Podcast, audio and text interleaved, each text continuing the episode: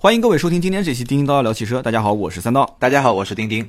今天这期节目我们聊的是一款很热门的车，但是呢，这个车没有之前的版本那么热门了，就是上汽大众的途观 L 啊。为什么说没有之前的那个途观那么热门？是因为才上市啊，也是传言加价，但是现在很明显啊，我了解的情况是已经开始让价了啊，就说明现在没有神车那么神话的那种境界了。像以前那个境界就是一加加好多年，是吧？嗯，对。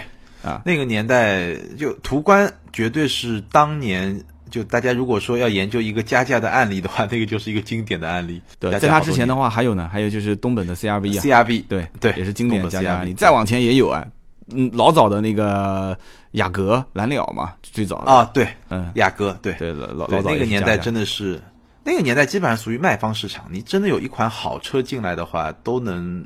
卖好多年，是的，是的，但是现在就不行了。这个途观 L 上市之后呢，很多人也是担心，说要加价加很长时间。呃，我在很早的这个《百车全说》节目里面也说过，我说不用担心。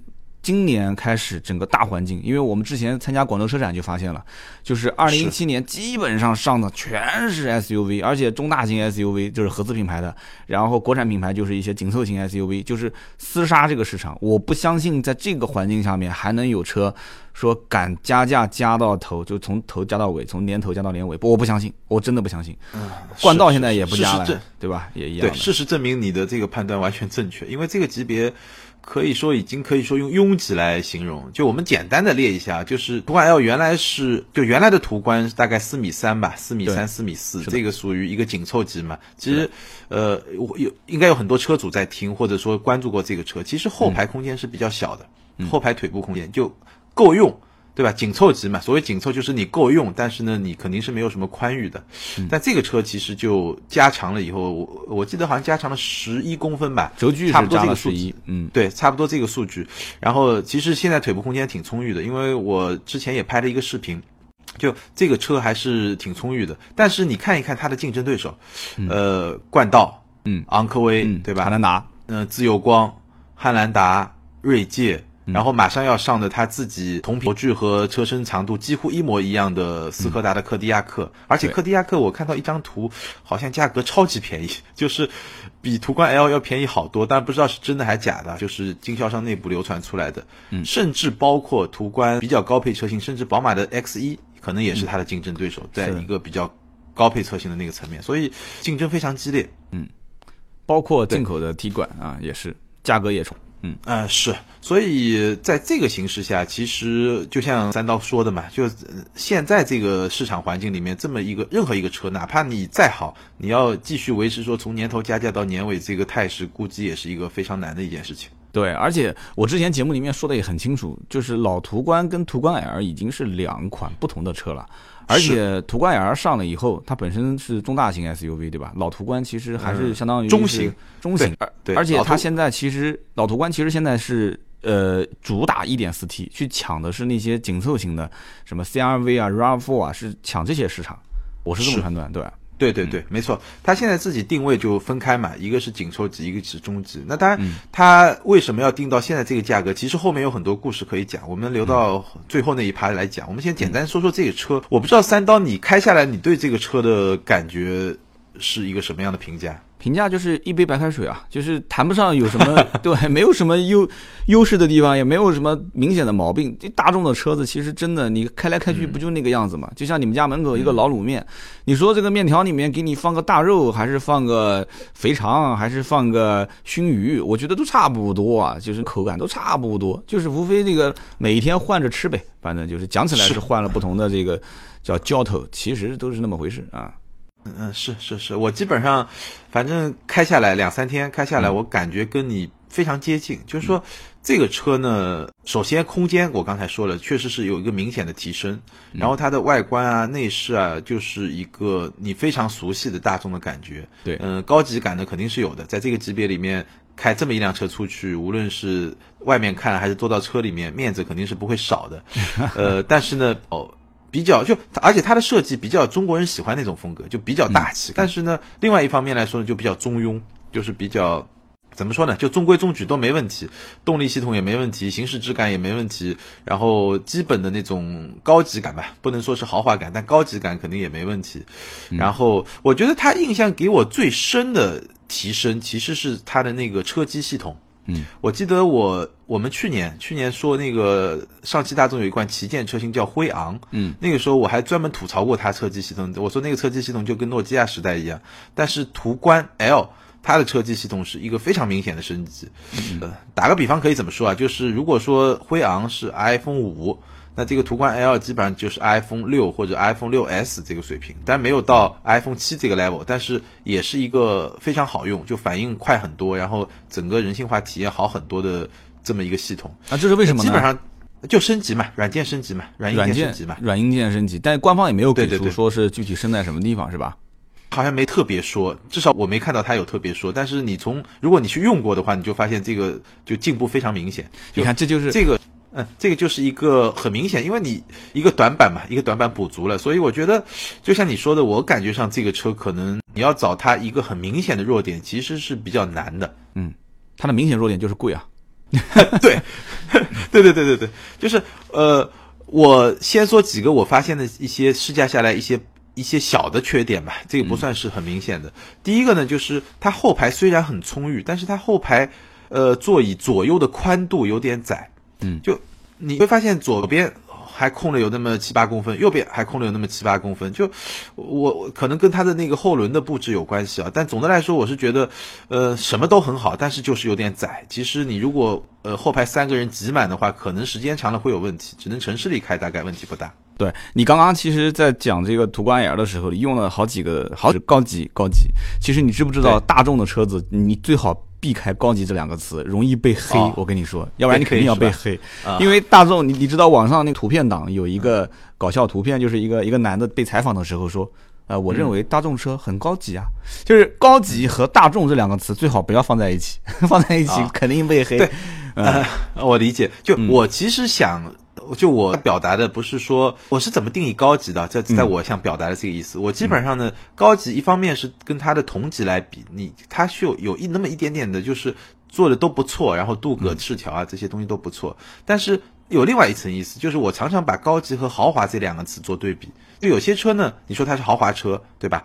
但豪华是一种氛围，就它需要有一些更感性的东西，比如说它的车内的一些灯光的设计啊，包括镀铬件的设计啊，包括质感啊，包括你旋转阻尼的时候那种很细微的那种感觉。我觉得你那个奔驰就最强就做这个，就是这种豪华感。那我说一个车高级呢，其实基本上就觉得就这个车的用材啊、设计啊，感觉都不错，但是没有到豪华那个程度，所以我用高级这个词，可能哦确实容易比较误解。对对，对对没关系，解释已经是很苍白的了啊，没关系，大家该怎么想就很苍白，很苍白。啊，对，没关系我们。接着说它的不好，接着说它的不好，小瑕疵这个大家比较喜欢听。嗯小瑕疵，然后第二个小瑕疵呢，就是这个车啊，其实很安静，就你正常开很安静，但是当你把窗户开一半或者开一条稍微宽一点的缝的时候，你会觉得风噪有点大。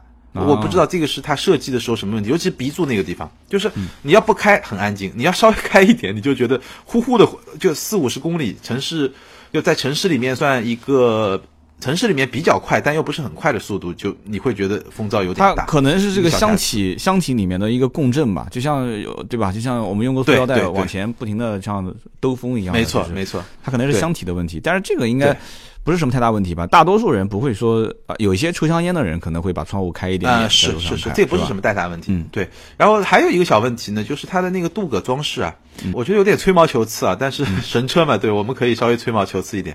对就它左右两侧的那个出风口是有镀铬装饰的。就对我我可能开的是一个，我开的是一个一点八 T 的一个顶配版本，嗯呃，有有那个镀铬装饰，但这个镀铬装饰呢，非常容易就反光到那个后视镜里面。啊，就我看那两天太阳比较大，就这个就还是有点阻碍到你观察后视镜，就非常明显的一个东西。其实呃，我就那么明显，其实我感受到不是很多。我记得我忘了有两款什么车上也也有这个问题，就是所以镀铬装饰这个东西啊，就是一个。双刃剑，你看着是挺好看的，但是当你用到某些地方的时候，其实它可能会有一些小问题。那你车子是没贴膜的是吧？你试的车呃，没贴膜，没贴膜的。其实我们以前在销售车的过程中，经常也遇到过。我们早期是把膜分成浅色等，就是深浅，对吧？然后和嗯深色贴膜，然后深色贴膜的客户就很多人有反应，一个呢就是阳光强烈的时候，深色贴膜就会嗯后视镜有反光。就是后视镜会反射车内的内饰，再回到后视镜的镜片上，这样就看不清楚。然后第二个就是晚上，晚上的话倒车一定要把窗户降下来，所以有的人像在那个位置会切一个小的缺口去看后视镜是。现在基本上已经不怎么贴深色膜了。嗯，对，其实呃前排呃的侧窗是嗯强烈不建议大家贴深色膜，这个是挺不安全的，是的其实尤其在晚上。是的，就这几个小问题吗？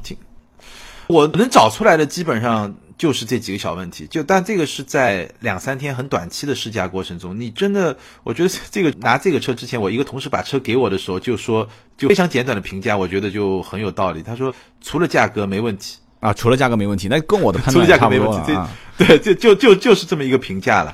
对，然后对，真的就配置也很高，就我那个车配置也很高，然后行驶的质感，就真的你会觉得，呃，一个不是一个特别有问题的、特别有问题的车。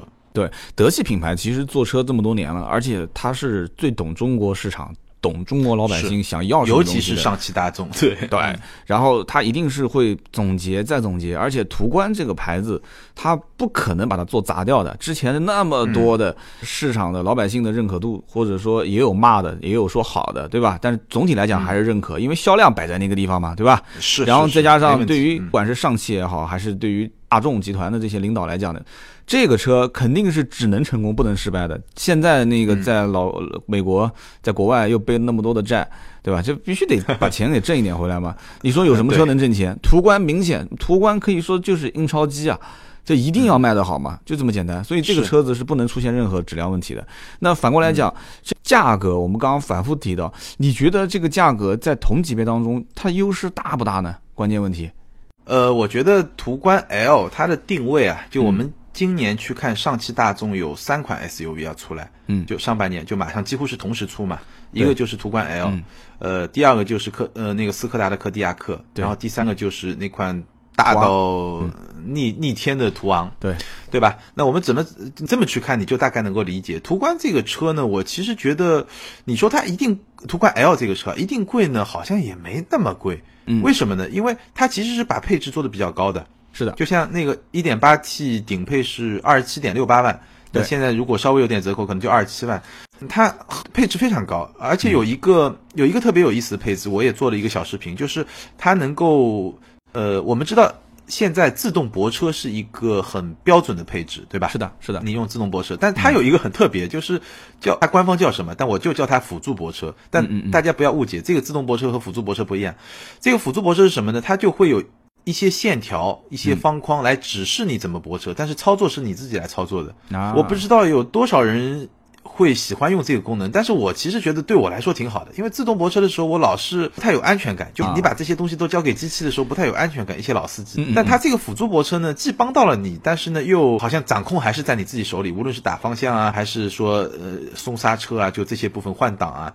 嗯，我觉得这个是一个非常好的教你怎么怎么侧方停车的一个工具。对示范教学啊，但微博上也有网友说，这个有什么用啊？我有自动泊车不就可以了？这个可能每个人理解不一样。对我包括呃呃三百再高配就高配有三百六十度的全景影像，嗯我那个车上没有，但是它也有雷达也也密布全身，嗯然后包括我刚才说的车机 CarPlay 非常多的 USB 接口，嗯就是基本上我觉得你能想到的配置，在这个级别的车里面好像基本上都有。了解的终端情况是这样的，你说对了，二十七点六八万的这个一点八 T 的顶配啊，就是旗舰版是卖的最好的，是卖的最好，也是基本上比较难提到货的，很容易理解为什么呢？因为从外形上来讲，这个车 LED 大灯基本上就是能买到的最便宜的版本了，就是它有 LED 大灯嘛，然后其他的因为。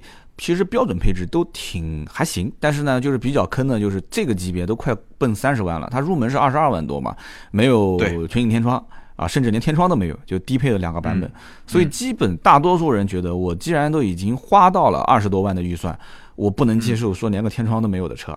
然后再看看这个上面一个版本二十五万九千八，就是一点八 T 次顶配，他又发现我都已经买到二十五万九千八了，这个也不在乎一万多块钱，对，一万多块钱我直接上了，就不仅仅说是 LED 灯了，还多了很多其他一些东西呢，对吧？是，所以说他会觉得说，那我不如就直接上一个二十七万六千八，所以二十七万六千八一点八 T 顶配是目前来讲应该是绝大多数人的一个对一个首选的一个，包括你刚刚讲的自动自动泊车，自动泊车这个东西呢，我就说说我的看法，就是我侧方位停车基本上现在能用自动泊车我都用自动泊车，就是侧方位停很好用。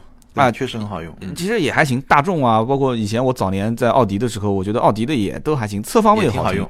那垂直停车不好停，垂直停车，因为它一个侧方位，一个垂直嘛。一般有的是它有两个版本，一种就是两个都带的嘛，还有一些车子可能只带一个侧方位。那么第二个就是三六零，就三百六十度的这个全景影像，这个我跟你说啊，我基本上是不太敢用的，我吃过好几次亏。一个清晰度。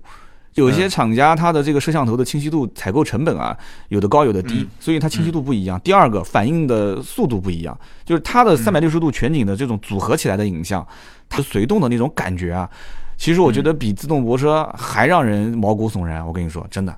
就哦，对。这个东西啊，我还专门做过一个视频，我对比过很多家，反应速度呢，我倒真的没有特别意识到，可能因为我对比的那几个品牌都比较高端，都是在四五十万那肯定上的车，嗯，对，你要然后你要知道现在十来万的车都有了，对对对对，我就想说这个，因为很多人留言，他说你来看看比亚迪的，对对对，你来看看什么，然后我的感觉是什么呢？就是这个影像啊，呃，你说的这个问题可能是更更接地气，或者说更跟普通的消费者比较相关的问题。是的。然后我还发现两个问题，第一个呢，就是呃，车在屏幕中占据的面积的大小呢，别太大，也别太小。是的。因为对这个跟你的视野有关系。第二个呢，就是线条。我我当时评下来以后，我觉得做的最好的是奔驰的 GLC。嗯。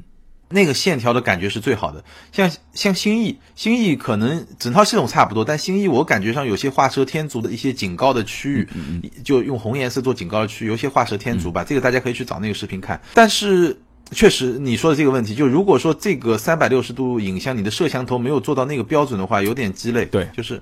没啥用，对对，很模糊，不看吧又浪费，看了吧而且变形很厉害，撞了，对，是这样子的。行啊，反正这这一趴跳过啊，我们继续往下。整个车子驾驶品质各方面，你是觉得没有问题的是吧？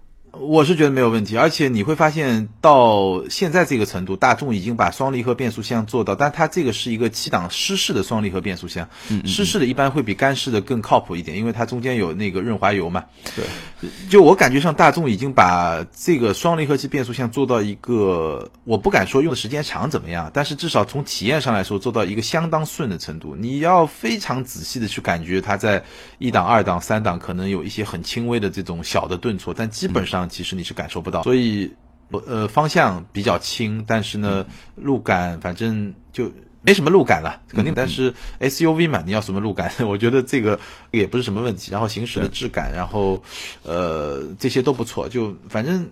挺有高级感的，就我又要用这个词了，就是它行驶的那种感觉，就是 你开起来很轻松的那种感觉，又要被黑了，对吧？对你估计这期节目下来之后，肯定要被黑的不行，我跟你说，真的狂喷是吧？对你大众，你把它往高级上推，因为你这个肯定是要被黑的，因为高级这个词，我我再说一遍啊，就是说，呃，大众是属于什么呢？就是神车党认为买这个车呢，是最起码没犯错。买大众是不会错的嘛？大众，你说哪个车？你说大众哪款车买回去，别人说你买错了，基本上是不会错的。哪怕就是当年这个，对吧？刀片悬挂的速腾，打个补丁，到现在为止，你去采访那些车主，他们也会觉得，哎，无所谓了，打个补丁开不也挺好嘛，对吧？你就不会是他们会认为没有错。大众现在在很多人的眼里，其实已经形成了一个，就为什么，比如说像大众最这样卖不好，对吧？其实你说的是对的，就大家的认知还是在那个层面上。是的，而且现在大众已经形成了一个什么样？就是它像一个紧身衣，或者是说它像一个，就像以前七八十年代，我最近在看历史转折下的邓小平，我现在在看这个是电视剧，对，真的，你看那个年代的人穿穿的衣服基本上都是一个颜色的啊，我大家都没什么很出挑打扮啊，帽子啊，拎的包啊，你只要买个大众，其实在我看来就是跟那个年代的人穿一样的衣服是一个概念。就是大家已经融在这一个主流的观点当中了。就是我没有出跳嘛，我是一个就是买了一个大众的车，我觉得挺好的。反正我付出的这些钱得到的回报是基本上是一比一的。那当年为什么要加价呢？无非不就是我认，呃，卖方认为你所付出的还没达到我所销售的这个我的预期嘛。然后买方认为是我捧着这些钱，现在这么多人来要，那就说明这个东西更好哎。我这不就这个概念嘛？就像买房一样的，大家都抢这个楼盘。南京就像我跟你录音，我窗户外面那个楼盘现在卖卖五万多，现在已经炒到七万多了。那为什么呢？大家都说这是品牌盘，对吧？然后大家都在炒，一个道理嘛。你真正好在什么地方呢？你也说不上来。比它好的可能物业好的，或者是做工更好的，对吧？造价成本更高的也有，但是它就是口碑在那个地方。所以因此，现在我觉得要看途观 L 这个车的话，大概也就是这么回事吧，就是。这个车子呢，我想跟你也是讨论一个问题，就是这个车子它不上七座，至少目前不上七座。你认为是暂时先让位给科迪亚克先去试试水，还是说就有什么其他的打算？它将来会上七座版本吗？我觉得应该是会上。不好，我觉得不好判断。就是呃，基本上我们最早是说价格扯出来的嘛。其实我觉得它定到现在这个价格，其实我们从上汽大众刚才已经提到了要上的三款 SUV 的定位，你其实可以看出来。就是它往下的这个七座的肯定是让给柯迪亚克的，是的，对吧？就柯迪亚克肯定要比大众，我我原来以为比大众便宜，比如说同等配置便宜两万块钱，但是现在好像感觉上都不止，可能还要便宜更多，就是差不多同等的那个对标的那个级别，可能配置稍微低一点点，但是它可能要便宜个三到四万，现在非常有可能发生这个事情，甚至更多。所以途观 L 它只能定到这个位置上，因为如果途观 L 再往下定的话，那那那你让柯迪亚克怎么办呢？对吧？就集团军，而且都是上汽大众的。我其实最后看的可能不是说途观 L 这一款车卖了多少钱，我看的可能是柯迪亚克加途观 L 加那个途昂这三款车加起来卖多少辆。所以它是一个就整体盘了，就这么一个整体的这么一个考量。在这种前提下，途观 L 它的至少它定价一定不能就是往下走。对吧？你说终端最后撑不住，稍微往下走一走，那问题也不是很大。因为你定价如果高个三万四万，那你我便宜个五千一万的，那两个品牌的差别还是很大。因为最怕的就自己跟自己打架嘛。嗯，就是自己的品牌的车型跟同系列的一些其他的车子去抢客户，对吧？就像我之前说的，昂克赛拉跟马自达的阿特兹之间，他们互相在抢客户。对。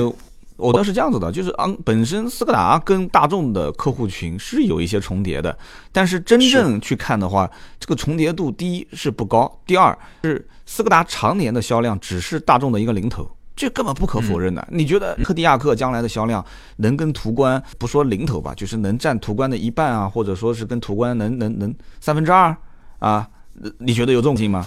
我觉得这个可能性倒不是特别大。嗯呃，但是有个问题啊，你看去年，去年其实斯柯达在中国的销量非常好，就是而且去年还没上什么新车。哎，对，就你很对去年就去年没上什么新车，没上什么新车，但是销量好像增幅反正是一个非常大的数字，我具体忘了，是一个非常大的数字。所以，而且还有一个问题就是你会发现斯柯达从嗯，从这一代车开始长得好看了。嗯，其实你发现原来的斯柯达土土的，就从老的明锐，我身边有很多很多同事开，包括因为确实性价比高嘛，但是其实长得挺难看。你没觉得？但是从斯柯达现在长得越来越像大众了吗？哎，对啊，就是差别不大了，你知道吧？就是斯柯达现在长得好看了，然后。而且斯柯达现在长相其实挺符合中国人的审美的那种感觉的。然后你看那个，然后就就从层面上来说，其实你说，呃，我我觉得啊，就斯柯达跟大众的这种重合的用户会，而且，呃，你刚才说的那个昂克赛拉和阿特兹，就那两个车啊，它还不是同一个级别的车，它其实还是两个级别的车。但柯迪亚克跟途观 L。几乎是一模一样的，就长无论是长度啊还是轴距，几乎是一模一样的车，而且那个车还是七座的，所以我觉得，反正我当然我也了解一些，就是他们内部的一些想法，其实也沟通过，跟斯柯达的人跟大众人都沟通过，其实他们还是会呃担心两个人自己去打架，所以我觉得现在现在的价格就把途观 L 的配置做高一点，然后呢价格也定高一点，然后斯柯达到时候出来呢，其实配置也不会太低了。因为斯柯达现在的这种无论是设计啊还是内装啊，都还都还挺好的。对，就像最近刚上的那个 U R V，对吧？U R V 跟对对对对 U R V 跟那个本田的冠道两个冠道基本就是换个壳子嘛，啊，也是互相抢。但是没办法，真的没办法，就是在中国，一个是呃，就像卖手机一样的，就看经销商的一个网点的布局，呃对吧？它的密度，还有一个就是它的这个品牌的营销能力。你说，我们就扯得有点远了。你说冠道跟 URV 这两个车子，嗯。稍微懂一点的人都知道，两个其实就是一个车嘛。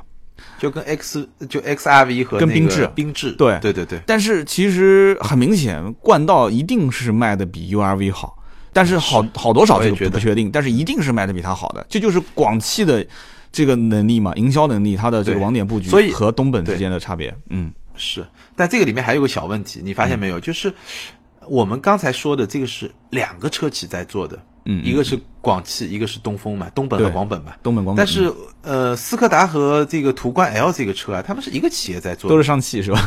对，所以它之间的就那两个是不管的，就硬打嘛，就跟当年一汽大众跟上汽大众打那个帕萨特和呃雅阁一样嘛，就是我我感觉上比就他们之间的竞争比对外的竞争更加激烈、更加血腥，但是。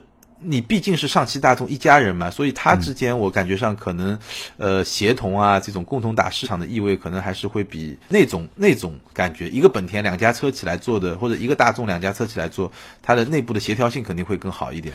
对，其实我倒觉得啊，我兜底一个想法是什么？为什么叫兜底呢？就是说，我要如果是领导，我是这么想的，就是斯柯达的柯迪亚克上了以后，七座 SUV。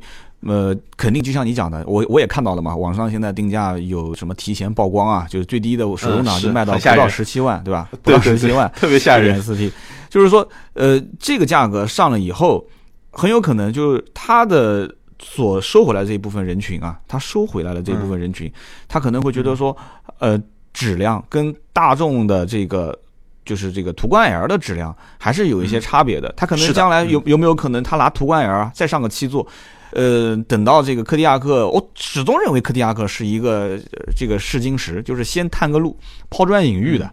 七座 SUV 如果真的市场那么火，大家都去认可，我觉得它完全没必要让柯迪亚克这个车子拉低这个价格去先打这一波市场，可以把途观 L 上去七座，再去跟，就是现在你总不能让这个汉兰达跟锐界两个车子日子那么好过，你说是不是？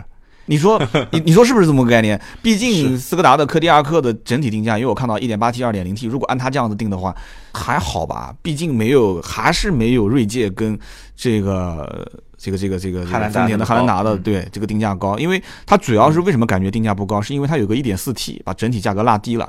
因为汉兰达都是 2.0T，你要真看它柯迪亚克 2.0T 的价格，其实也不低啊。它 2.0T 要是如果按照提前曝光的价格是二十二十四万九千八，就是二十五和二十七万六千八，相当于二十八嘛，二十五二十八也差不多了，也相当于是汉兰达的中配了，是不是？是。所以你要是大众的途观 L，如果要再上一个七座版本的话，那价格应该定的比它还要高，哇，那就要奔三十万了，那就是。但是你看到那个呃途昂透露出来的那个价格嘛，也也很低很吓人啊，也很低，也很低，对，我当时一看那个途昂就起步价才三十万多一点，是啊，我我觉得呃对，就真的很吃惊，就是 会不会是假的？等于我也觉得有可能是就不知道嘛，现在就不知道。但是如果真的那么低的话，那就反正我觉得，如果途昂的价格越低，途观 L 出七座版的可能就越小一点，相对来说。呃就是等于就是让途昂来接这个班，是这个意思吗？这但反正我觉得有点奇怪，因为途昂那个车很大，如果是那个价格的话，除非配置很低，就比如说他搞一个非常低的配置，否则的话，这个哎，你觉得？哎，我觉得这可能性也有哎，这可能性也有有，就是是对，可能性也有，就是用用斯柯达去打七座市场，然后直接上面窜到这个途观 L 的七座客户，对，就是把途观 L 这一块就只打五座，然后用途昂下沉对，直接下沉完之后去把这个锐界跟汉兰达的客户直接吸过来，也有这因为它这种可能性。关，那这个手段太辣了啊，有点。对，因为它这个是怎么玩的呢？它基本上就是用途观 L 去对标冠道嘛，嗯冠道和昂科威嘛。然后呢，上面下面都有七座车型，因为昂科威马上也要出一个雪佛兰品牌的那个呃，就 SUV 嘛，就是也是它的那个感觉跟呃途观 L 和柯迪亚克的打法是有点像的嘛，就是别别克的高一点，雪佛兰低一点。其实这个，反正今年的 SUV 市场真的是车型非常的密集，然后各种打法，我觉得，嗯，就对用户来说真的是怎么说呢？就是没有任何空隙的来来来轰炸这个市场。对，反正大家也不要着急，我倒觉得应该是下半年是唱好戏的时候，因为嗯，绝大多数的人其实手上捧着钱，如果今年是想选这些中大型的合资品牌的 SUV，真的不用急啊。你像刚刚你提到的这个冠道，我冠道没上市之前，我做了一期节目，其实我不看好这个车。然后有人开始就讲说我被打脸了，说啊，刀哥打脸了，你看那个你不看好，人家上市还加价。然后我说你就没听过我之前的节目，加价分两种，对吧？一种是叫应急性加价，这种加价一般都是什么年底经销商没有任务，然后这个车刚上市，对吧？大家又是看着广告去的，然后这边就形成了一个短期的这种。需求量大，但是货少的情况，那现在很快啊，对吧？很快冠道现在不就开始让价了吗？我知道很多地区都开始有优惠有让价了。然后其次，我还是分析是一句话，就是这种五座的中大型 SUV 啊，应该讲怎么说呢？是就是需求点是有，但是没有像七座那么大，没有七座那么大。所以途观 L 之所以上市时间不长就开始也是有优惠，也是这么个原因。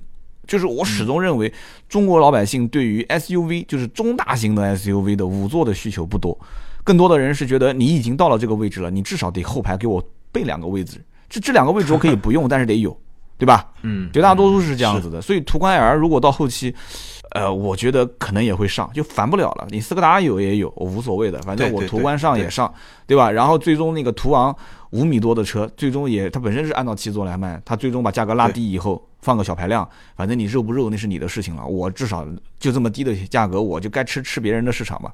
就最后都打乱掉了，我估计。所以，对我我我想完全同意你，就是一开始可能是他规划的很好，最后如果看哪个车有市场就直接上呗。对，就是竞争对手也乱了，他自己也乱了。到最后，我给大家做几个提醒：第一个就是选这个车，首先你还是要去试一试它的动力，不要到最后说哎呀就很纠结。你看到最后肯定会有人纠结，说我二十多万。快到三十万的预算，我也可以买呃途观 L 的高配，我也可以买途昂的低配，对吧？嗯，甚至于他也可以去选斯柯斯柯达的柯迪亚克，柯迪亚克可能是还手上还能还能少少，应该怎么讲？剩一点，还能剩一点钱，对吧？所以他到最后就会很纠结。但是其实，首先一个就是动力上面，你可能买到途昂的是一个就是动力比较弱的，对吧？可能小马拉大车的这个车型，你买一个途观 L 的话，可能配置不一定很高。对吧？你买到斯柯达柯迪亚克，配置什么东西都是最顶配的，但是品牌保值率就你自己看了。所以到时候 是肯定很多人还是有很多问题要问的，是一样的道理。是对，会很纠结，会有点纠结。如果呃你又想要品牌，又想要这个实惠，对吧？可能会有点纠结。对，今年真的是选 SUV 的话。